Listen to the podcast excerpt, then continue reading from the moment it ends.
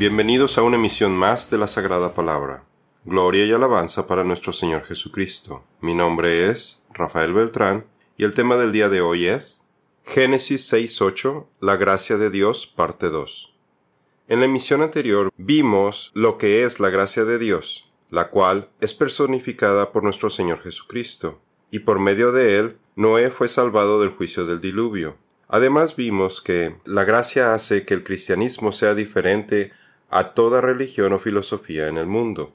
Ahora veremos cómo el engaño del dispensacionalismo, el cual se ha infiltrado en muchos grupos cristianos, ha tergiversado lo que es la gracia de Dios, hasta el punto en que los cristianos pequen por ignorancia al no profundizar en el estudio de la palabra de Dios. El conocimiento de la gracia del Señor es de suma importancia, ahora que nos acercamos cada vez más a estar viviendo como en los tiempos de Noé y como en los tiempos de Lot de Sodoma y Gomorra, porque cada vez es más difícil transmitir la buena noticia del Evangelio en los corazones endurecidos de los incrédulos, debido a la inequidad en la que vivimos, donde dicen que lo bueno es malo y lo malo es bueno. ¿Qué significa vivir bajo la gracia de Dios? Antes de ver la respuesta a esta pregunta, quisiera empezar con lo que a muchos cristianos se le ha enseñado y cuyas doctrinas están fuertemente arraigadas entre muchos creyentes. Las enseñanzas del dispensacionalismo, originalmente promovido por John Darby y Cyrus Schofield, cuyos actuales seguidores promueven que actualmente estamos viviendo en la dispensación de la era de la Iglesia, también conocida como la era de gracia la cual, según ellos, empezó desde el establecimiento de la Iglesia en Pentecostés y abarca hasta el rapto de la Iglesia. Lo que esta doctrina enseña es que ahora los cristianos no viven bajo las dispensaciones anteriores, y que por eso los cristianos ya no están bajo la ley de Dios, sino que solamente están bajo su gracia, y como la sangre de Cristo cubre nuestros pecados, dicen que tenemos licencia para seguir al Espíritu de gracia, porque las leyes del monte Sinaí fueron clavadas en la cruz, y ya no nos aplican hoy en día. Todo esto es una terrible tergiversación de diferentes pasajes bíblicos, y usualmente son los mismos grupos y sus respectivos descendientes quienes promueven esta confusión, como lo vimos en nuestro artículo apologético, La Dieta Bíblica parte 3. El fruto de estas falsas predicaciones ocasiona que la gente racionalice sus pecados al punto de verlos como algo normal, por ejemplo, comer cerdo o tratar el Shabbat como cualquier otro día, y diga, bueno, puedo vivir como quiera, soy cristiano y estoy bajo la gracia. Dios es muy amoroso y lo perdona todo. He sido liberado del poder de la ley porque Cristo cargó con mi castigo y Él pagó el precio. Estoy libre del juicio eterno porque Él llevó el juicio de Dios en su propio cuerpo. Vivo bajo el nuevo y mejorado pacto del Nuevo Testamento, que reemplaza al Antiguo Testamento, el cual ya no me aplica, porque ahora sigo lo que el Espíritu Santo me indica, etc. Quisiera que esto fuera una exageración o una broma, pero esto es lo que he oído de la mayoría de los cristianos, e incluso en sermones de pastores cristianos, a quienes estimo. Ven la gracia como la bondad de Dios que les permite hacer las mismas cosas que los incrédulos del mundo llevan a cabo, al grado que no parece haber diferencia entre estos cristianos y las personas incrédulas del mundo, porque viven de la misma forma, por ejemplo, al alcoholizarse, cometer adulterio, frecuentar malos lugares, tener malas compañías, y justifican sus pecados con diferentes argumentos. Son como las semillas que cayeron entre espinos. Y aquel en quien se sembró la semilla entre espinos, este es el que oye la palabra, pero las preocupaciones del mundo y el engaño de las riquezas ahogan la palabra y se queda sin fruto. Mateo 13:22. Porque todo lo que hay en el mundo, la pasión de la carne, la pasión de los ojos y la arrogancia de la vida, no proviene del Padre, sino del mundo. Primera de Juan 2:16. Sin embargo, no entienden que la gracia es el poder de Dios para salir de las cosas del mundo y nos hacen cristianos, por lo que su actitud va totalmente en contra de las escrituras como nos lo dice el apóstol Pablo. Para más información puede ver nuestro artículo ¿Soy legalista si sigo los mandamientos del Antiguo Testamento? ¿Qué diremos entonces? ¿Continuaremos en pecado para que la gracia abunde? De ningún modo. Nosotros que hemos muerto al pecado, ¿cómo viviremos aún en él? Romanos 6, 1 y 2. Como vemos en este versículo, Noé fue salvado por la gracia de Dios, una muestra de que las dispensaciones no son ciertas. Lo único que ocasiona esta falsa doctrina es que, como los cristianos no entienden qué es la gracia de Dios, porque no le dedican el tiempo que deberían a estudiar las escrituras, tratan la gracia como si fuera una licencia para pecar, porque esta es la doctrina más popular que se enseña en los seminarios. Y es lo que los feligreses quieren escuchar, sus oídos con comezón, como lo describe la Biblia. Y los pastores, con poco discernimiento, fomentan este malentendido entre sus congregaciones. Porque vendrá tiempo cuando no sufrirán la sana doctrina, sino que teniendo comezón de oír, acumularán para sí maestros conforme a sus propias concupiscencias. Segunda de Timoteo 4:3. En el Sermón del Monte, Jesús hace una grave advertencia para aquellos que no siguen la ley de Dios, en Mateo 7, del 21 al 23, al utilizar la palabra anomía, que literalmente significa sin ley, es decir, que las personas que no obedezcan sus leyes no entrarán al reino de Dios. Pero lamentablemente, esta importante enseñanza se pierde en la traducción al español, ya que se traduce como los que practiquen la iniquidad, o los obradores de maldad, que nos da un mensaje muy alejado del original. Y tristemente la doctrina de la gracia fomenta que las personas no solo no obedezcan las leyes del Antiguo Testamento, que son parte de la voluntad de Dios Padre y que fueron dadas por nuestro Señor Jesucristo, Santiago 4:12, sino que juzgan a todo cristiano que si la sigue, quienes lo hacen como un testimonio de la fe para los demás y para caminar con Jesucristo, demostrándole cómo aman a su Salvador. Jesús nos explicó la forma correcta en la que lo podemos amar. Si ustedes me aman, guardarán mis mandamientos. Juan 14, 15. Para más información puede ver nuestros artículos ¿Acaso los cristianos tenemos que cumplir los diez mandamientos? parte 1 y descifrando las palabras clave, leche y miel.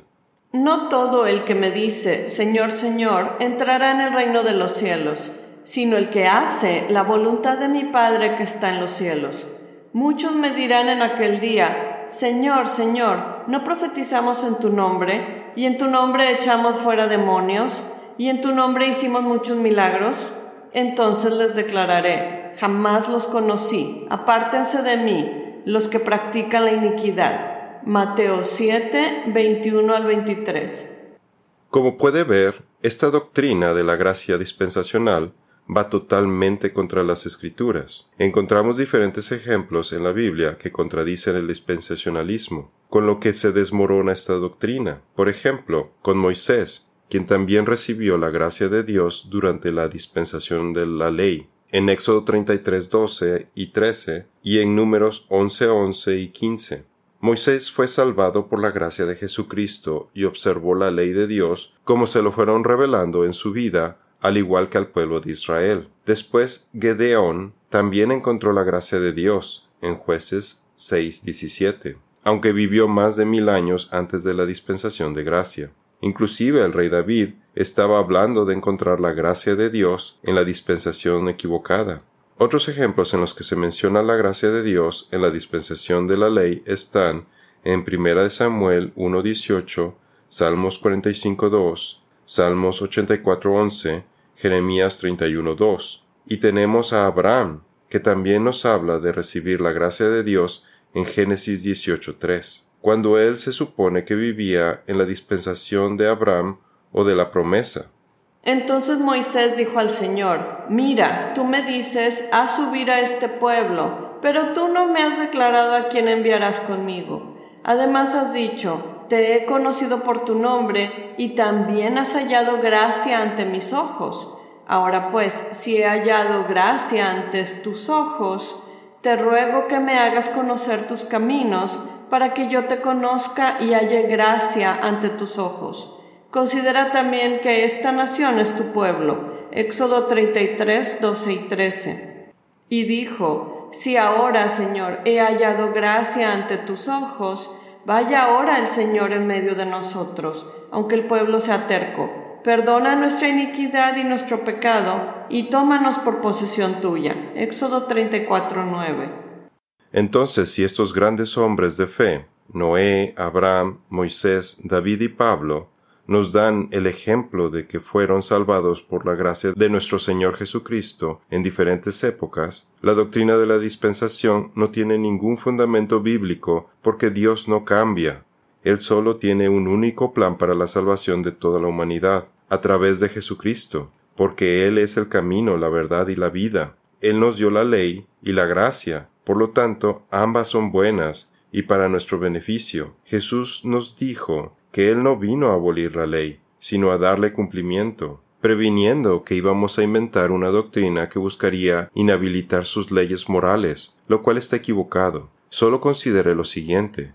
Si las leyes de Dios para la física, la química, la biología y la astronomía siguen siendo las mismas en el Antiguo y el Nuevo Testamento, por ejemplo, la ley de la gravedad sigue funcionando de la misma manera, la levadura sigue esponjando el pan, la luna sigue cambiando de fases lunares, entonces, ¿qué nos hace pensar que Dios solamente iba a cambiar las leyes morales para los hombres y no las leyes para el resto de su creación? Esto no tiene sentido, porque nada ha cambiado, y sus leyes morales, como los diez mandamientos, siguen vigentes. Lo que ha pasado es que el enemigo ha introducido falsas doctrinas en el cristianismo, porque Él es el padre de las mentiras y sabe que nuestra naturaleza carnal siempre busca excusas para rebelarse de cualquier autoridad, y de esta manera ha engañado al mundo entero para que viole las leyes del Señor y cometa pecados que resultan en que los cristianos se alejen del Señor. Y fue arrojado el gran dragón, la serpiente antigua que se llama Diablo y Satanás, el cual engaña al mundo entero. Fue arrojado a la tierra y sus ángeles fueron arrojados con él. Apocalipsis 12:9. Entonces, ¿cómo conviven la ley y la gracia de Dios? Como hemos visto, la única forma en la que Dios salva a una persona es a través del regalo de su gracia para todo aquel que pone su fe en que la sangre de Jesucristo limpiará todos sus pecados, y Dios adjudicará la perfecta justicia de nuestro Salvador a esa persona. También vimos que los cristianos no son salvados por su mérito propio, al cumplir todas las leyes de Dios, porque no alcanzamos la perfecta rectitud o justicia requerida por el Señor. Por lo que es claro, la salvación no se gana, solo se puede aceptar al poner nuestra fe en el sacrificio de Jesucristo. Así que en lo que respecta a la salvación, ni Adán, ni Noé, ni Abraham, ni Moisés, ni David fueron salvados por observar la ley de Dios, sino por su fe. Todos somos salvados por Jesucristo. Al que no conoció pecado, lo hizo pecado por nosotros, para que fuéramos hechos justicia de Dios en él. Segunda de Corintios 5:21. Pero una vez que estamos bajo la gracia, Dios espera que hagamos las cosas para Él, no porque tengamos que hacerlas, sino porque estamos tan agradecidos de su gracia que no podemos evitar corresponderle al amarlo, servirle y adorarlo. Cuando los creyentes conocen la gracia, no se sienten forzados a observar la ley de Dios, sino la siguen y la disfrutan porque saben que solo va a ser para su beneficio y su bendición. Como creyentes vueltos a nacer, nos hicimos ciudadanos de su reino, lo que implica que estamos bajo su gobierno, leyes, estatutos, mandatos, y si transgredimos su voluntad, estamos cometiendo un pecado, una transgresión, o en el peor de los casos una iniquidad, por lo que no podemos decir que no estamos bajo las leyes de Dios. Pero si nuestra fe es pasiva, tal y como nos lo advirtió Santiago en Santiago 2, 17 y 18, o somos ciudadanos del reino de Dios, como los creyentes de la Odisea, corremos el riesgo de que en el juicio final Él nos diga que nos apartemos de Él porque vivimos fuera de sus leyes. Pablo nos habla de que es la fe la que nos mantiene en el camino correcto desde que confesamos con nuestra boca que Jesús es nuestra salvación hasta el final de nuestras vidas terrestres. Para más información puede ver nuestro artículo ¿Acaso los cristianos tenemos que cumplir los diez mandamientos? parte 2. Si confiesas con tu boca a Jesús por Señor y crees en tu corazón que Dios lo resucitó de entre los muertos, serás salvo, porque con el corazón se cree para justicia y con la boca se confiesa para salvación. Pues la escritura dice. Todo el que cree en Él no será avergonzado. Romanos 10, 9 al 11. Por eso es por fe, para que esté de acuerdo con la gracia, a fin de que la promesa sea firme para toda la posteridad, no solo a los que son de la ley, sino también a los que son de la fe de Abraham, quien es Padre de todos nosotros. Romanos 4:16. El negar las leyes de Dios es negar al Dios que nos dio sus leyes, lo que lleva a las personas a la anarquía e incredulidad, porque alejándose del gobierno del Señor equivale a que nuestra alma se aleje de Él. Pero la gracia revela el propósito de Dios para darnos sus leyes. Si ve los pasajes de Éxodo 19 del 10 al 20, y Éxodo 20 del 18 al 22, el Señor nos dice que cuando los israelitas experimentaron su presencia, el temor reverente de Dios los motivaría para que obedecieran sus leyes y no pecaran. Así la ley de Dios sería el medio provisional por el cual gobernaría a su pueblo hasta cuando el Mesías viniera a establecer el nuevo pacto de paz y que el Espíritu Santo viviera en nuestros corazones. La presencia de Dios es el poder que permite que la gracia gobierne en lugar de las penas de la ley, sin contradecir la ley, sino trascendiendo la ley. Por eso es tan peligrosa la doctrina dispensacional de la gracia, porque sus seguidores no entienden el poder de Dios, no tienen el temor de Dios, y lo peor es que lo llegan a conocer solamente superficialmente, o ni siquiera llegan a conocer al Señor, Así que promueven el ignorar la ley e incluso todas las enseñanzas del Antiguo Testamento, como si fuera algo malo, por lo que estos cristianos de nombre terminan sin someterse a la ley ni a la gracia de Dios y viven totalmente fuera de control, en anomía, sin ley y en pecado. El Espíritu de Dios nunca va a guiar a un cristiano a hacer o pensar algo que vaya en contra de la palabra de Dios porque la ley fue dada por medio de Moisés. La gracia y la verdad fueron hechas realidad por medio de Jesucristo. Juan 1.17. Porque por las obras de la ley ningún ser humano será justificado delante de él, pues por medio de la ley viene el conocimiento del pecado. Romanos 3:20. Dios nos dio la ley para mantener el orden dentro de un mundo habitado por la humanidad que tiene una naturaleza pecaminosa. Nos dio la ley para exponer el pecado del hombre imperfecto, para que no hagamos lo que le desagrada a nuestro Creador. Y la ley nos da la perspectiva del perfecto estándar de Dios, mostrándonos que no podemos alcanzarlo por nuestros méritos. Así que tenemos el dilema de cómo es que el hombre mortal podrá enfrentar el juicio final ante Dios y la solución es sólo con la gracia de Dios.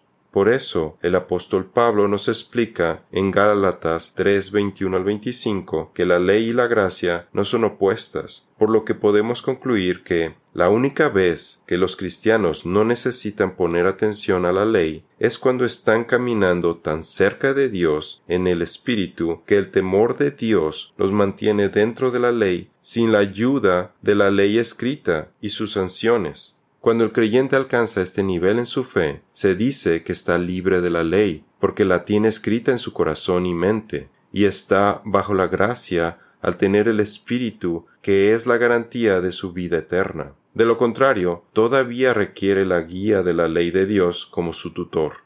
¿Contradice la ley a las promesas de Dios?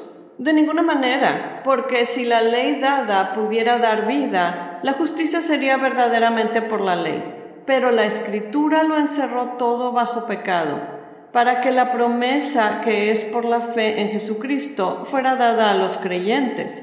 Pero antes de que viniera la fe, estábamos confinados bajo la ley, encerrados para aquella fe que iba a ser revelada. De manera que la ley ha sido nuestro tutor para llevarnos a Cristo, a fin de que fuéramos justificados por la fe pero al venir la fe, no estamos ya al cuidado de un tutor. Gálatas 3, 21 al 25.